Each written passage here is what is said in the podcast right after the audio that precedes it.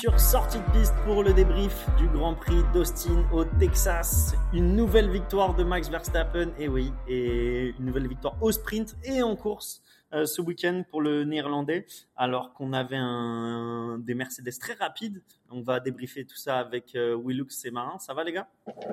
Salut, salut Piche, ouais, ça va très bien toi? Ça va top, hein pas très fatigué, William, avec euh, cette course tardive? Non, mais j'arrête pas de bailler. ma journée. Pour nous, c'était quoi? C'était à 23h, c'est fini dans une heure du. Tu te réveilles un peu tôt. Euh, et toi, Marin, le fait de t'endormir avec une, un podium et de te réveiller avec, euh, avec une troisième place qui s'envole?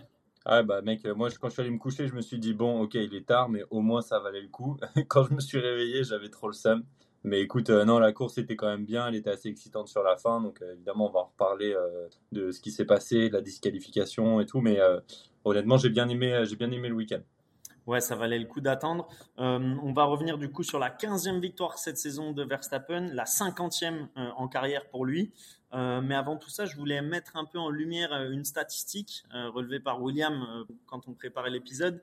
Leclerc Leclerc, euh, même qui a été éliminé en même temps qu'Hamilton, mais au-delà de son, enfin disqualifié, pas éliminé, au-delà de sa disqualification, Leclerc, qui sur 21 pole positions, n'a que 5 victoires à son palmarès. Euh, ça veut dire beaucoup. Il arrive pas, il, est rapide, mais il n'arrive pas à réunir tous les ingrédients euh, pour, pour gagner. William, est-ce que tu penses qu'il a les clés en main pour changer ça et pour, pour avoir plus de finales et pour gagner ce genre de Grand Prix? Bah, comment le dire, on le répète assez souvent, la Formule 1, pardon, entre le pilote et... Pour répondre à ta question, est-ce qu'il a les clés en main? Non, parce que ça dépend pas que lui. Je pense que la performance pure, elle est traduite par son de pole position. 21, voudrais savoir dans l'histoire, il y a ou dans le classement du nombre de pole, position. Malheureusement, il n'arrive pas à convertir en course. Parfois, ça a été dû à ses erreurs. On l'a vu l'année dernière, il en a ricard. Et par rapport à l'écurie, cette année, le gros problème de l'affaire, dégrade beaucoup en course, donc il n'arrive pas à suivre, à faire historiquement aussi, des problèmes stratégiques de Ferrari. Donc, c'est un tout qui fait que la vitesse pure est là. Et pour gagner un Grand Prix de Formule 1, bah, il faut que de la vitesse. Marin, tu es, aligné là-dessus?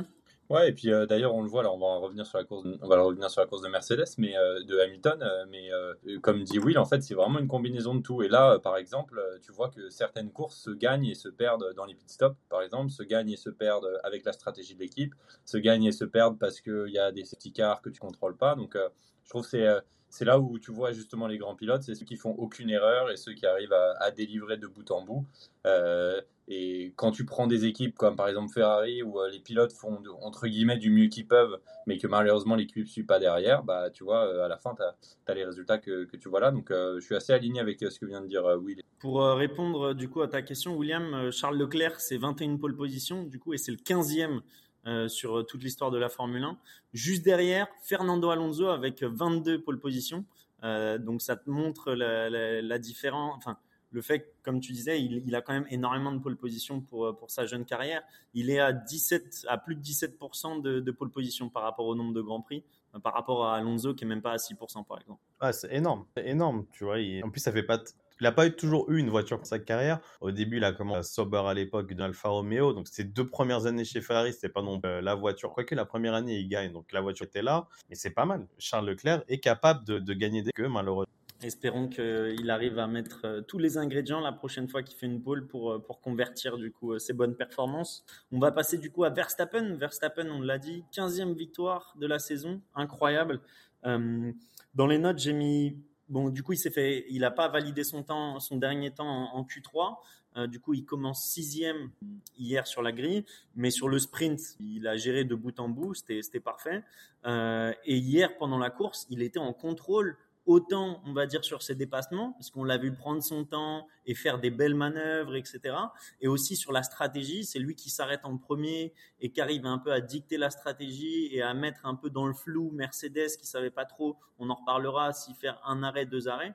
Donc c'était une course parfaite pour lui hier, euh, mais avec encore, on, se répète tous les week-ends, mais avec encore plus de maturité dans, la stratégie, on va dire maintenant. Ouais, bah on en a parlé. Euh, la stratégiste de, euh, de Red Bull, la Anna euh, elle est vraiment, vraiment solide. Et elle a, je pense qu'elle a vu à l'avance les, différents scénarios et elle a vraiment pris la bonne décision au bon moment, je trouve, notamment sur le premier arrêt. Et il y a eu, je pense que c'est là aussi où il y a eu une différence avec Mercedes qui aurait pu clairement aller taper la victoire en termes de rythme. C'est qu'il y a eu une hésitation sur cette, sur cette stratégie. Est-ce qu'on fait deux arrêts? Est-ce qu'on en fait un seul? Euh, et voilà, je pense que Red Bull, ils n'ont pas flanché, ils ont pris tout de suite la décision, ils l'ont assumé. Euh, la preuve, c'est qu'ils ont pris la même après pour leurs deux pilotes. Là où Mercedes a voulu un peu jouer et, en fait, la, dégradation des pneus ne suivait pas derrière. Euh, et c'est ça qui coûte à la fin la, victoire. Donc, moi, ce qui m'a impressionné surtout, c'est ça c'est qu'il est en contrôle du début à la fin. Mais bon, comme il l'est depuis le début de la saison, hein, on va pas, on découvre rien ici. et qu'à partir du moment où il prend la tête de course, il y avait quasiment aucune euh, aucun doute euh, sur euh, qui allait gagner ce, Grand Prix. on a pu avoir un mini doute à la fin quand Hamilton a dit ok je m'arrête et je vais essayer de le rattraper. Et en fait, tu vois que pas du tout. son ingénieur, il lui dit bah voilà, Hamilton, il est à 4 secondes derrière. Et alors même qu'il avait des pneus qui étaient, qui étaient plus anciens, bah, il a réussi à garder le gap. Donc honnêtement, assez, encore une fois, une performance assez impressionnante de la part de, Verstappen. Tu parles beaucoup de, des chance potentielle d'Hamilton de gagner euh, hier, mais imagine s'il avait gagné et si le troisième relais avait fonctionné et que tu aurais perdu la course après le Grand Prix. Je pense que c'est mieux qu'il n'ait pas remporté la course au final.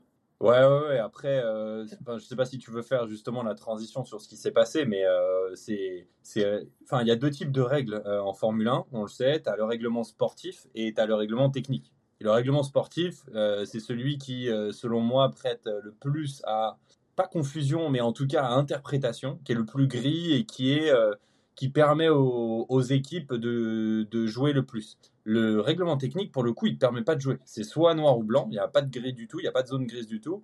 Et donc, c'est sûr qu'à partir du moment où les enquêteurs disent attention, il y a une enquête parce que voiture non conforme, euh, on sait que 99,9% des cas, euh, ce, sera, forcément disqualifié parce que le, le règlement technique, il ne permet, pas de le, il permet pas de jouer avec.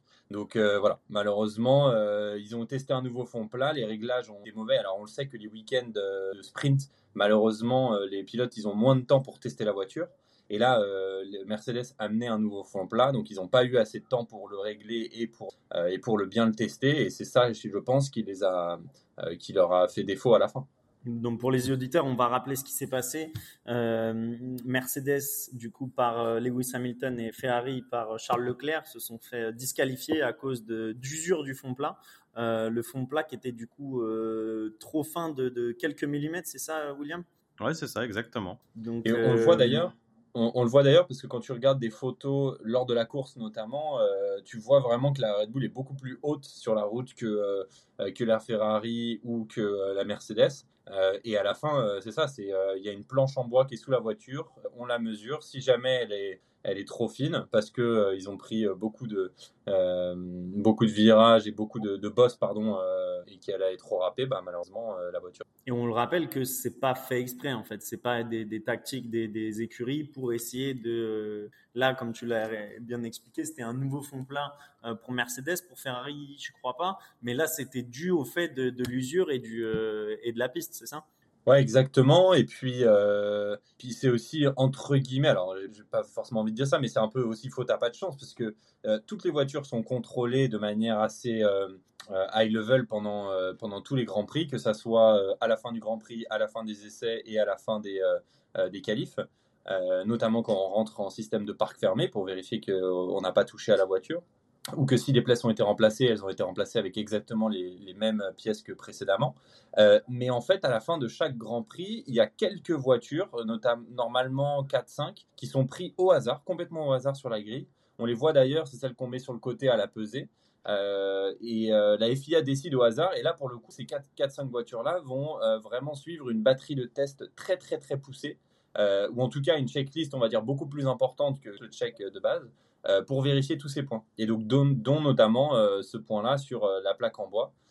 et c'est en prenant bah, toutes ces bosses que ça a beaucoup raclé. Ils avaient évidemment réglé la voiture assez bas.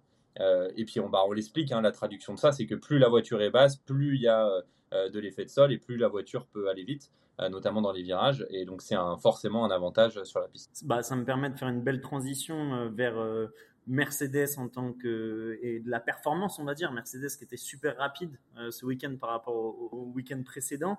mais même si on avait de la performance, j'ai l'impression qu'il y a toujours des petits hicks. Euh, donc, on en a parlé juste avant. L'hésitation de stratégie entre un stop ou deux stops. Verstappen qui s'arrête assez tôt et du coup, Hamilton qui avait plus d'usure sur ses pneus qu'à la course sprint parce qu'il avait, il, avait bien tapé dans les S pour euh, rester derrière les Ferrari, les dépasser dès le départ. Euh, et au final, Hamilton qui dit qu'il ne peut pas faire 5 tours de plus quand son ingénieur lui demande pour essayer de pousser à, seulement euh, une stratégie à un arrêt.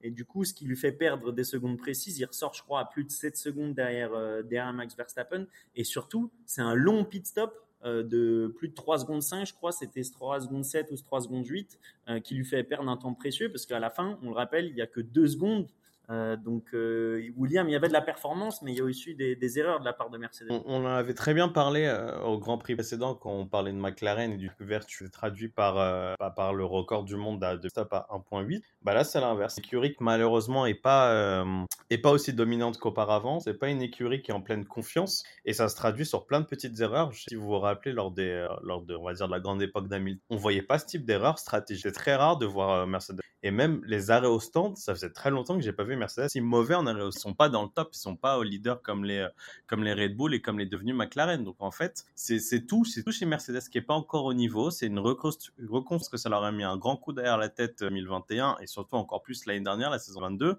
où ils se sont rendus compte que bah non, Curie à abattre. Maintenant, c'est qui chasse et c'est la reconstruction. C'est plein de petites choses à faire. La stratégie va aller quand, les, quand la voiture quand la voiture se battra encore pour la victoire, bah, il est plus à l'aise. C'est toujours plus compliqué d'avoir une bonne stratégie bah, quand la voiture est au top quand tu es comme Red Bull, comme tu l'as très bien dit, ils ont été euh, leaders dans la stratégie bah, parce que la voiture est au top, donc tu es sûr de tes forces. Quand tu es Mercedes, là, tu as l'occasion de te battre pour la victoire, tu sais trop qu'à faire, tu paniques, ça se ressent dans les arrêts au stand et malheureusement. Mais c'est ça, mais Marin, par exemple, comment t'expliques que Hamilton, ils disent qu'il n'a pas les 5 tours supplémentaires pour tenir euh, la stratégie à un arrêt, alors que c'est quelque chose qui doit être vu avant la course. En fait, tu, dois lui dire bon bah si on fait stratégie à un arrêt, faut que tu t'arrêtes euh, au minimum. Je pense que c'était au 25e tour plus. Et, euh, et dans ce cas-là, si tu dis plan A, bah c'est plan et il n'y a pas le choix. Tu, tu, gardes tes pneus pour faire plan A. Pourquoi là il y a eu une telle euh, une telle incompréhension? Bah, Je pense qu'en gros, euh, as, comme disait tout à l'heure Will, ça dépend de plein plein de choses. Et là, notamment, ça devait être aussi, par exemple, tu vois, les conditions de piste où il faisait très chaud et donc du coup, tu as potentiellement une dégradation plus importante. Ça, c'est des choses où tu peux faire les, stratégies que tu veux, les plans que tu veux. Tant que tu n'es pas dans la course et que tu as déjà 15 ou 16 tours derrière toi, euh, tu peux difficilement, tu vois, prévoir en avance. Donc oui, tu prévois des stratégies. oui, tu te bases sur ce que on va dire, l'info que tu as au moment où tu fais ta stratégie. Mais après, il y a toujours les conditions de course qui rentrent en jeu. Et là, dans ce cas-là, euh, on lui a demandé, par exemple, tu vois, on demande à Russell, on dit que tu es capable de faire 5, tours de plus. Lui, il dit, bah ouais, pas de problème. Enfin, il répond même juste, yep. Euh, et, et, let's go. Euh, Hamilton, par contre, euh, bah, pour raison X ou Y, j'ai envie de dire, il pouvait pas. Et moi, c'est là où je veux rebondir sur ce qu'a dit Will, c'est vraiment dommage parce qu'en fait, c'était le premier week-end, un des premiers week-ends en tout cas, où tu entendais vraiment Hamilton être assez dithyrambique au final sur la voiture. Il disait qu'il était très confiant, qu'il il avait des très bonnes sensations, alors que ça faisait plusieurs week-ends qu'on l'entendait dire l'inverse. Il disait, voilà, les, équipes travaillent, je sens l'amélioration, etc. Parce qu'on sait comment Hamilton. Hein. Euh, il, met beaucoup de, crédit sur, euh, sur les équipes de la Factory. Mais en gros, euh, là, c'est vraiment pour moi le premier week-end où tu sentais qu'il disait, voilà, je suis content, j'ai confiance en la voiture et je sens que je peux faire quelque chose. Et en vrai, quand tu regardes sur le papier, il pouvait faire quelque chose. Là, c'est juste que bah voilà, conditions de piste avec une plus grande dégradation, euh, stratégie assez bancale ou en tout cas pas assumée euh, à 100% par Mercedes et qui se décale et qui en fait devient une stratégie foireuse.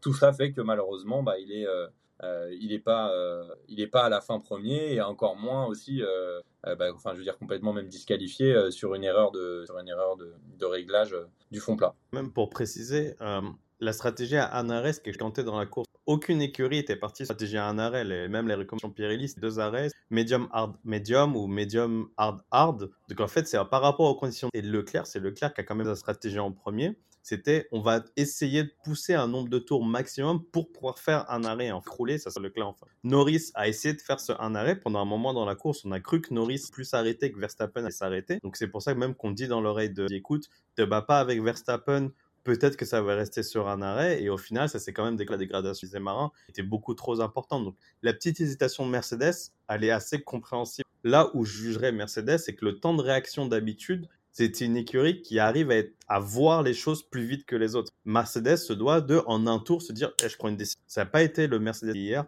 qui a mis 2, 3, 4 tours quasiment à voir faire la stratégie alors que c'était. C'est ça en fait, parce que dès que Verstappen s'arrête, tu dois faire une radio Hamilton. Est-ce que tu as les 5 tours? Oui, non, non, tu rentres. Exactement. En fait, il n'y a pas de. Parce que là, l'undercut, il a super bien fonctionné. Je crois qu'il lui met facile 8 secondes. Quoi, en fait, euh, ouais, clairement. Exactement. Incroyable. En tout cas, euh, Main, c'est plutôt de bon augure pour, euh, pour le Mexique et pour euh, la fin de saison avec ce, ces nouvelles upgrades et cette, ce rythme, cette pace, ce rythme en course. Il y a des chances que ça fonctionne sur les prochains Grands Prix.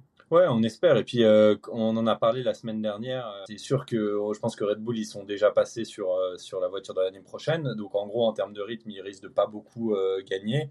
là où un McLaren, un Mercedes continue de régler la voiture pour pour être sûr qu'ils arrivent à, avoir quelques victoires avant la fin de l'année. Donc euh, on sait qu'on on va arriver notamment sur, euh, sur Brésil par exemple où, euh, où les Red Bull sont pas forcément aussi fortes que les autres circuits. Donc je pense qu'il y a clairement des opportunités.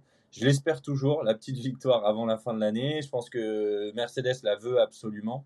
depuis Russell l'année dernière, voilà, il n'y a, pas eu de, a pas eu de victoire. Depuis deux ans pour Hamilton, pareil, pas de victoire non plus. Donc J'imagine qu'ils ont tous la niaque et euh, j'espère pour eux que euh, leurs, efforts, leurs efforts vont être pensés avant la fin de l'année. Depuis la dernière victoire d'Hamilton, euh, il y a trois titres. Hallucinant, hallucinant. On Elle a est parlé incroyable cette, cette, stat.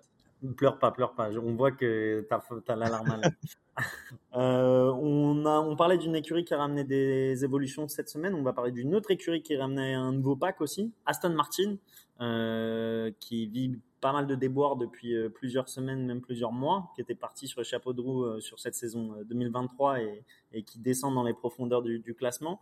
Aston Martin qui a perdu sa quatrième place au, classement constructeur au profit de, McLaren ce week-end.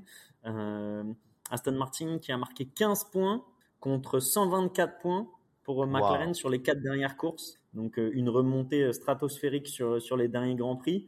William, qu'est-ce Qu'est-ce qui peut changer la donne Ce nouveau pack, il a, a rien ramené apparemment. Alonso qui, qui finit pas la course encore une fois.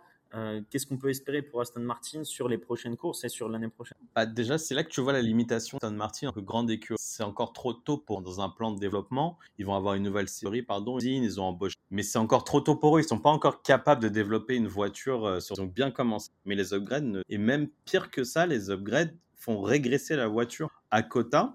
Euh, ils avaient des upgrades sur les deux voitures, mais pour la course, Alonso a décidé de repartir au paquet du Qatar. Donc c'est pour ça que les deux Aston Martin quittent parce que Alonso repart sur les deux Qatar et Stroll a des problèmes de frein. Donc c'est juste catastrophique. La fiabilité n'est pas au rendez-vous. Alonso a des problèmes de plancher, fait bien.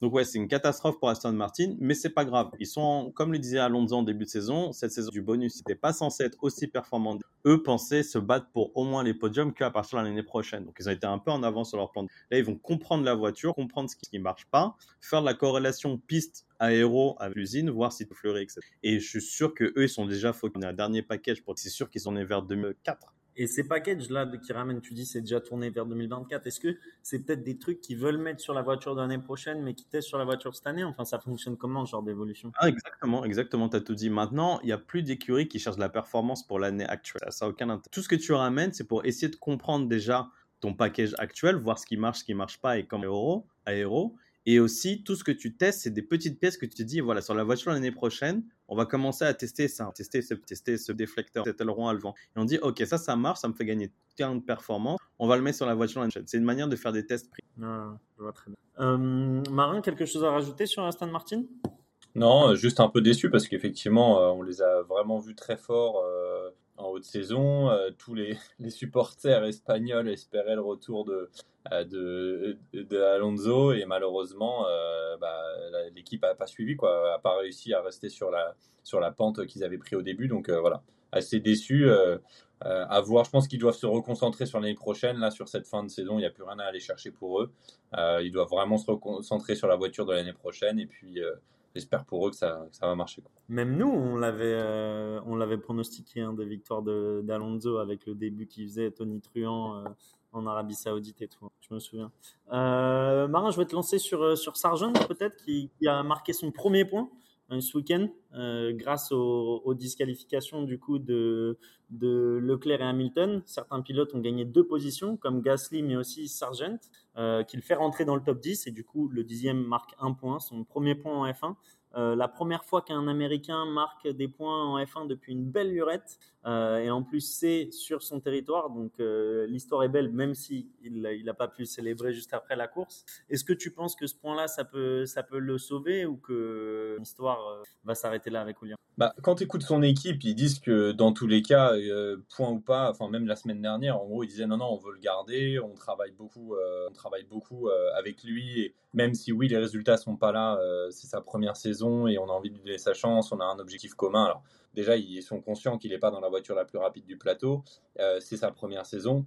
Donc après, voilà, il, doit mettre les efforts. Malheureusement, euh, c'est sûr que les résultats sont pas là. Même moi, j'étais un peu déçu pour lui parce que je vois, on est dans son Grand Prix et puis à un moment, je regarde, je vois qu'il était bah, dernier euh, si tu enlevais les, deux voitures qui ont abandonné. Donc je me disais, oh là, encore un week-end au fond de tableau. Et en fait, il a quand même plutôt pas mal remonté. Il a été, euh, il a pas fait d'erreur euh, pendant tout, pendant son dernier, notamment son dernier relais. Et donc, je pense que voilà, ça fait plaisir qu'il son premier point. En plus, sur son circuit, enfin sur son circuit, en tout cas son home, country circuit. Donc voilà, euh, à voir un peu ce que ça va donner. Pour l'instant, il n'y a pas vraiment d'étincelle. Euh, je ne sais pas vraiment ce que ça donnerait non plus dans une voiture plus rapide. Euh, mais bon, je suis content pour lui quand même qu'au moins à Austin, il ait, pu, il ait pu avoir son premier point, même si c'est un peu par la force des choses plutôt que par de la performance pure. Tu parlais du, du dernier. Est-ce que tu sais qui a fini dernier hier? Bah, c'était pas Ricardo? Non, j'ai pas ouais, C'est Ricardo. C'est Ricardo et du coup je voulais, je voulais juste en parler euh, une minute avec vous et qu'est-ce que vous en avez pensé? On n'a pas trop parlé de son retour, surtout de sa performance. Il était nulle part au sprint, il est nulle part sur la course. William? Il a dit conférence, il nous a dit qu'il avait du mal à l'admettre et qu'il était un peu rouillé en fait. Un mois sans course, ça l'a un peu rouillé. Ça comme remarque très franche, très belle la F1, ça reste un sport, euh, un sport hyper, hyper exigeant. On l'avait évidemment au Qatar, mais même un mec euh, qui est entraîné comme Ricardo, il fait un mois. Et Tsunoda un peu éclipsé. Non, ça n'a pas été si Grand Prix et l'AlphaTauri n'est pas la voiture. Il n'a pas fait un très bon week-end, mais personne de Ricardo. Ouais, il faut noter quand même qu'il avait. Il faut noter quand même qu'il avait une super belle barbe, euh, comme d'hab à chaque fois. Et Ricardo, on sait, il adore les US. Et là, il s'est pointé avec une belle barbe de redneck là, qui était euh, assez horrible. J'espère qu'il l'aura la semaine prochaine. La laisser pousser. Ouais, ça c'est sûr. Euh, ben on verra parce que c'était que son troisième Grand Prix cette année, hein, Daniel Ricciardo. Donc euh, c'est clair que même si c'est un mois sans course, c'est aussi un an presque sans, sans, sans, on va dire, sans rythme. Quoi. Ouais, et puis euh, je pense qu'il a quelque chose à prouver, parce qu'il y a eu beaucoup de rumeurs, notamment euh, ces dernières semaines, là, sur un potentiel départ de Pérez, avec une potentielle annonce du départ de Pérez lors du Mexique. Et euh, dans les rumeurs, les gens disent Ah, bah, Ricardo reprendrait le deuxième baquet Red Bull. Donc, si c'est le cas, et si lui, il a envie de confirmer les rumeurs, et s'il a envie de pousser pour ça, il a beaucoup à démontrer là sur, sur les trois dernières courses. C'est sa chance. sinon, malheureusement, je pense que ça va lui passer sous le nez. Alors, je ne sais pas qui ils mettront à la place, mais en tout cas, voilà, je pense qu'il doit, il doit vraiment se reprendre rapidement. C'était peut-être, comme tu dis, la course tampon. maintenant, là, il lui reste que quelques courses seulement pour montrer qu'il est digne euh, d'être le coéquipier de Verstappen. Euh, si jamais euh, Pérez se fait sortir. À voir si il nous réserve une belle moustache au Mexique pour faire un peu plus local et à voir si ça, si ça lui, lui réussira un peu mieux. une autre info en vrac, on a vu Verstappen se faire siffler sur le podium par, par les Américains. William, euh, pas très classe comme, euh, comme comportement. Ouais, non, c'était vraiment ridicule. Déjà, de base, tu pas, hein, il a rien fait de mal. C'est pas comme des déclarations houleuses dans la presse ou qu'il a été, euh, a été agressif envers un autre. Donc, il a aucune raison de le siffler. A priori, il était quand même un peu plus orienté supporter sud-américain par rapport à l'histoire avec Pérez, ton pire psycho. Mais même, c'est ridicule. C'est vraiment, c'est juste ridicule. Affaire à suivre la semaine prochaine, mais je pense pas. Enfin, tu peux pas savoir d'où viennent les, les sifflets. Tu vois là, on, on a vu. Non, parce que c'est crié. En fait, sur le podium, il criait Checo, Checo. Donc ah c'était vraiment.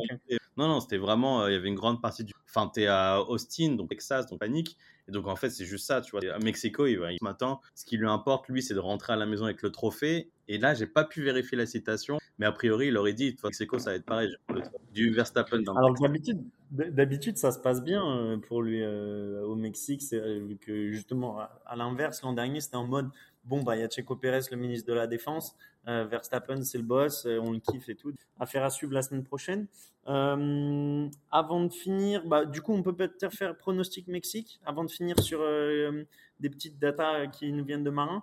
vos petits pronostics pour la semaine prochaine Victoire de Verstappen, podium de, de, de McLaren. Marin Ouais, je réfléchis du coup, mais j'ai envie de dire l'inverse. Du coup, j'ai envie de dire euh, victoire de Verstappen et podium des deux, des deux Mercedes pour faire chier Will, mais aussi parce que je pense que non, moi je pense qu'on peut se retrouver avec un, pro, un podium tripartite, c'est-à-dire euh, une Red Bull, une Merco et, euh, et un Norris sur le podium. Normalement, si on confirme, ça sera Piastri devant Norris. Tu On verra comment ça va se passer à ce moment.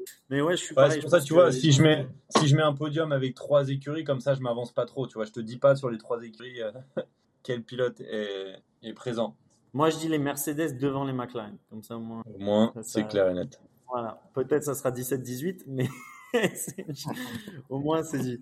Euh, Marin, euh, tu voulais nous parler d'une petite conférence euh, à laquelle tu as assisté cette semaine ou la semaine dernière sur les data et McLaren, justement. Ouais, je voulais partager avec vous et je me suis dit que c'était bien de le faire via ce podcast parce que ça pouvait intéresser vraiment pas mal de monde. J'ai eu la chance en fait d'être invité pour le taf à côté, donc rien à voir sur toute une conférence sur l'AI et puis la generative AI.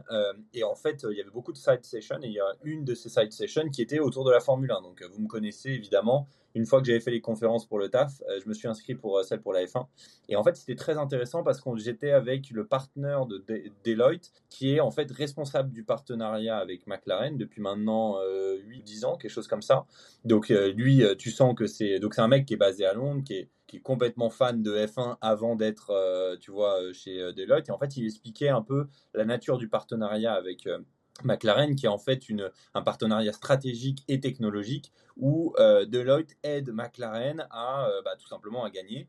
donc ça veut dire ils vont les aider sur toute l'analyse de data, ils vont les, aider sur l'organisation. Voilà, il y a plein. C'est assez intéressant parce qu'on se rend compte qu'en fait il y a plein de domaines dans lesquels ils aident. Et du coup, il expliquait, il donnait en fait pas mal d'anecdotes hyper sympas. je vais vous faire un petit quiz du coup pour commencer. Est-ce que vous savez pourquoi McLaren c'est orange? La couleur de McLaren c'est orange. Ça, c'est une question pour vous, Lux. Ouais. Ah, je, je, pensais que c'était la couleur historique de Zélande. Et en fait, non. Bah, moi, j'étais comme toi, oui. Je, tout le monde essayait de retrouver tout. Et en fait, le mec, il disait, c'était qu'à l'époque, la télé, donc elle était en noir et blanc, quand il y a eu les premières courses de F1. Et le fondateur de McLaren, lui, il voulait une couleur qui, même en noir et blanc, euh, se démarque de toutes les autres. Et en fait, il avait fait, ils ont fait le test avec genre une cinquantaine de couleurs et ils ont trouvé qu'en fait, le orange avait une, euh, une teinte de gris qui était différente de toutes les autres. Et donc, en fait, c'est pour ça que dès le début, c'était en orange. C'est parce qu'en fait, ça se démarquait euh, sur la télé en noir et blanc. Donc, tu vois, c'est un truc hyper intéressant. Moi, ce que j'ai beaucoup aimé, c'est euh, c'est qu'il expliquait en fait la, la culture d'innovation qui était vraiment ancrée au sein de McLaren. Il expliquait qu'en fait, quel que soit ton département, même si tu es finance, même si tu es HR, en fait, tu as tous un seul objectif qui est de faire gagner et que la voiture aille plus vite et de faire gagner tous les week-ends. Et en fait, il expliquait que par exemple, McLaren est une des seules écuries où il n'y a pas de département innovation. Parce qu'en fait, n'importe qui peut amener des idées, tout le monde est critique. Euh, il expliquait que tous les lundis à l'usine, il y avait un temps de rôle, ou le mardi, je crois, euh, il y avait un temps de rôle avec tout le monde, entre les personnes qui étaient à la course et les personnes qui étaient, dans, qui étaient à l'usine, euh, pour dire voilà, qu'est-ce qu'on a mal fait, qu'est-ce qu'on pourrait faire mieux. Il expliquait notamment, il donnait une anecdote de euh, Tom Stellard, qui est le race engineer de Passery, donc qui est quand même un mec qui est très solide et qui, tu vois, qui, euh, euh, connaît bien son sujet, qui en fait s'est fait rabrouer par un petit jeune de 21 ans qui dit non mais par contre je pense que tu as call trop tôt tel arrêt au stand à tel tour et en fait, euh, c'est un truc où tu vois, dans nos entreprises, euh, tu vois, le petit stagiaire ferait pas. Et en fait, il dit, bah, le mec, tout de suite, il a dit, bah, effectivement, ouais, t'as raison, euh, hyper intéressant, machin. Et donc, il expliquait qu'il y avait vraiment cette culture où tout le monde contribuait et tout le monde avait vraiment ce même objectif. et ça passe par des trucs bêtes en disant, par exemple, voilà, le, le walking, hein, vous l'avez vu, qui ressemble, qui ressemble un peu à une, à une soucoupe volante. Justement, ils disent, le but, c'est de, d'amener euh, tu vois l'innovation et que tout le monde ait l'innovation en tête tout le temps. Par exemple quand tu vas à la cantine exprès de mettre le couloir avec tous les trophées pour que tous les gens tous les jours voient tous les trophées et se disent ok bah mon objectif c'est d'en rajouter un dans ce couloir. Donc euh, j'ai trouvé ça très très intéressant. Et en fait après tout ce qu'il expliquait là sur la culture se traduit évidemment quand tu rentres beaucoup plus dans le détail il y avait un peu deux aspects, euh, tu vois, ils expliquaient sur la partie euh, déjà euh, Wind Tunnel, on en a parlé il y a deux podcasts en disant qu'ils avaient enfin leur propre Wind Tunnel. Avant, ils en utilisaient un autre et ils expliquaient que la grosse différence, c'était que aujourd'hui, la, la, F1 t'autorise à avoir une certaine taille dans ton wind tunnel par rapport à la vraie taille de la voiture, qui est, je crois, jusqu'à 60%.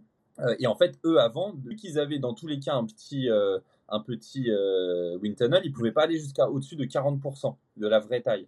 Et donc, en fait, bah, vous imaginez bien, les données que tu as sur une voiture qui fait 40% de la taille euh, réelle, et eh ben, elles sont beaucoup moins fiables que euh, sur une voiture qui fait 60% de la taille réelle. Et surtout, quand tous tes compétiteurs, eux, font leurs calculs et leur design et leur développement avec des voitures de 60%. Donc, ça, c'est vrai que c'était assez intéressant. Euh, mais il disait que dans tous les cas, voilà, l'équipe, elle travaillait énormément, tu vois, pour nettoyer, par exemple, le Hotwatch. Là, vous savez, quand il y a eu le changement de régulation, il y avait toutes les cardboards à l'avant qui étaient hyper, des pièces de carbone qui étaient hyper poussées. Bah, il dit ça, ça est complètement disparu. Mais en fait, euh, au bout de six mois, on avait déjà récupéré 50% tu vois, du euh, grâce notamment à tous les développements qu'ils ont. Et ce qui était intéressant, c'est qu'ils disaient que aujourd'hui, 90% des développements sont faits grâce à la data, sont faits euh, en virtuel. Parce que, notamment avec les, limites aujourd'hui de budget cap, bah, évidemment, on va pas dire, OK, j'ai un design, j'imprime la pièce, je la mets, on fait tourner la voiture et puis on regarde ce que ça fait. donc, c'est vraiment, ils essayent d'imprimer la pièce et de la mettre sur la voiture qu'au tout, tout dernier moment. Euh, et que euh, bah, grâce à ça, euh, enfin grâce à l'aspect virtuel qu'il n'y avait pas avant, bah, maintenant c'est beaucoup plus impactant. Et notamment, et c'est là où ça passe, c'est hyper intéressant, c'est sur l'aspect données. J'expliquais qu'en gros une voiture, elle a à peu près 600 sensors, donc c'est des milliards et des milliards de data chaque week-end qui sont qui sont collectés. Il y a même des sensors qui sont installés juste pour les aspects tests, donc en fait qu'on va mettre dans la voiture pour les FP1, FP2 et FP3. Et une fois que c'est fait, après en course, évidemment, on les enlève parce que c'est de poids et qu'on évidemment pas, euh, pas, euh, pas alourdir la voiture euh, pour la course. et notamment sur, moi, c'est ça qui m'a vraiment halluciné et je vais finir là-dessus, c'est sur ces données en course. Ils expliquaient qu'en gros, il y a à peu près 29 milliards de possibilités par course, en gros, qui sont calculées de, de, de types de courses et de types de résultats. Euh, ils disaient notamment qu'en gros, leurs systèmes font 300 000 simulations de course par seconde. Donc c'est ça aussi qui permet d'aider les ingénieurs quand ils disent OK, je vais m'arrêter là, je vais m'arrêter au tour suivant, etc. C'est que toutes les secondes, il y a 300 000 simulations qui sont faites pour euh, aider les ingénieurs à prendre les bonnes décisions.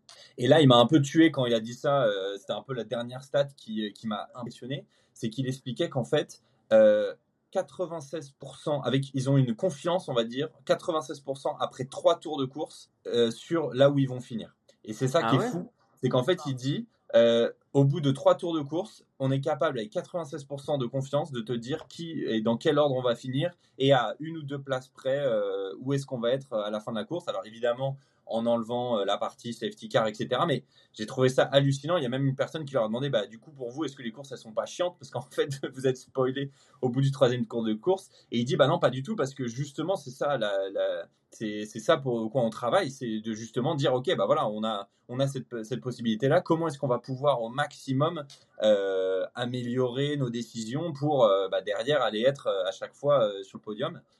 Et ils expliquaient d'ailleurs notamment que Deloitte avait des développer un dashboard spécifique. On vous le mettra sur le Twitter parce que c'est hyper intéressant. C'est un dashboard spécifique qui en temps réel te donne la position pas des voitures sur, la, sur le circuit, mais par rapport au temps.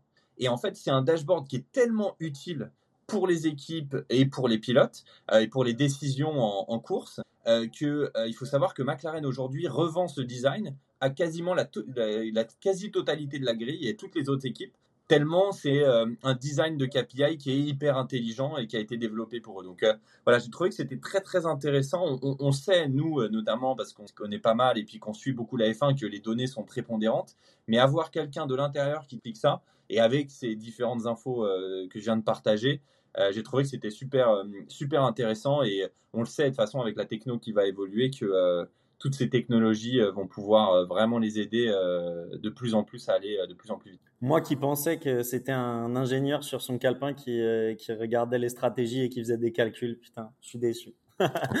non, mais en vrai, euh, le truc sur euh, les 96% de la position finale de course, c'est de la folie, ça, parce que ouais, c'est hallucinant. Rester concentré sur certaines courses plus que d'autres. Euh, je pense que c'est pour ça qu'il il la publie pas, sinon on regarderait pas forcément toutes les courses. Mais c'est de la folie de voir à quel point c'est accurate et précis. Ouais, en fait, ils utilisent les données historiques, donc de tous les grands prix précédents, et donc en disant bah voilà la dégradation de ce circuit depuis les 15 dernières années, c'est ça, donc on imagine, on va évidemment corréler, pondérer des données en fonction du changement des pneus, changement des pressions. Du... Voilà, il y a énormément, énormément de data qui rentrent en jeu. Et ouais, il disait, bah, nous, au bout de 3-4 tours, on sait déjà vous dire quasiment certainement quel va être le résultat. Quoi. Donc, c'est ça peut être, je pense, frustrant pour eux, mais d'un autre côté, honnêtement, c'est ça aussi qui fait la, beauté de la course, c'est qu'on ne sait jamais ce qui peut se passer. Il peut y avoir un accident, il peut y avoir une safety car, et tout peut être remis en cause. Et donc euh, voilà. Donc euh, j'ai trouvé ça hyper intéressant. On vous partagera sur le Twitter euh, justement ce KPI dont je parle, qui est maintenant devenu quasiment la norme parce que bah, McLaren l'a développé et, tout le monde s'est rendu compte que c'était le meilleur moyen de, de gérer une stratégie lors d'une course. Bah, merci d'avoir partagé euh, ça avec nous. En tout cas, c'est clair que c'est super intéressant et j'espère que nos éditeurs en, ont profité aussi. Euh, c'est toujours euh, bien d'avoir plus d'informations sur ce qui se passe à l'intérieur de la Formule 1. merci messieurs. Merci à vous les gars. Merci beaucoup. Pour ce débrief. on se retrouve pour du coup le Grand Prix du Mexique qui est directement la semaine prochaine. Allez, à la semaine prochaine. ciao. ciao. Vous êtes de plus en plus nombreux à nous écouter, ça nous fait énormément plaisir. Alors merci pour ça et n'hésitez pas à aller nous suivre sur les réseaux sociaux, Instagram, Twitter, sortie de piste pour ne rien manquer des dernières actualités. Et aussi n'hésitez pas à aller nous mettre 5 étoiles sur Apple Podcast et Spotify, ça nous aide beaucoup dans le référencement. À très bientôt.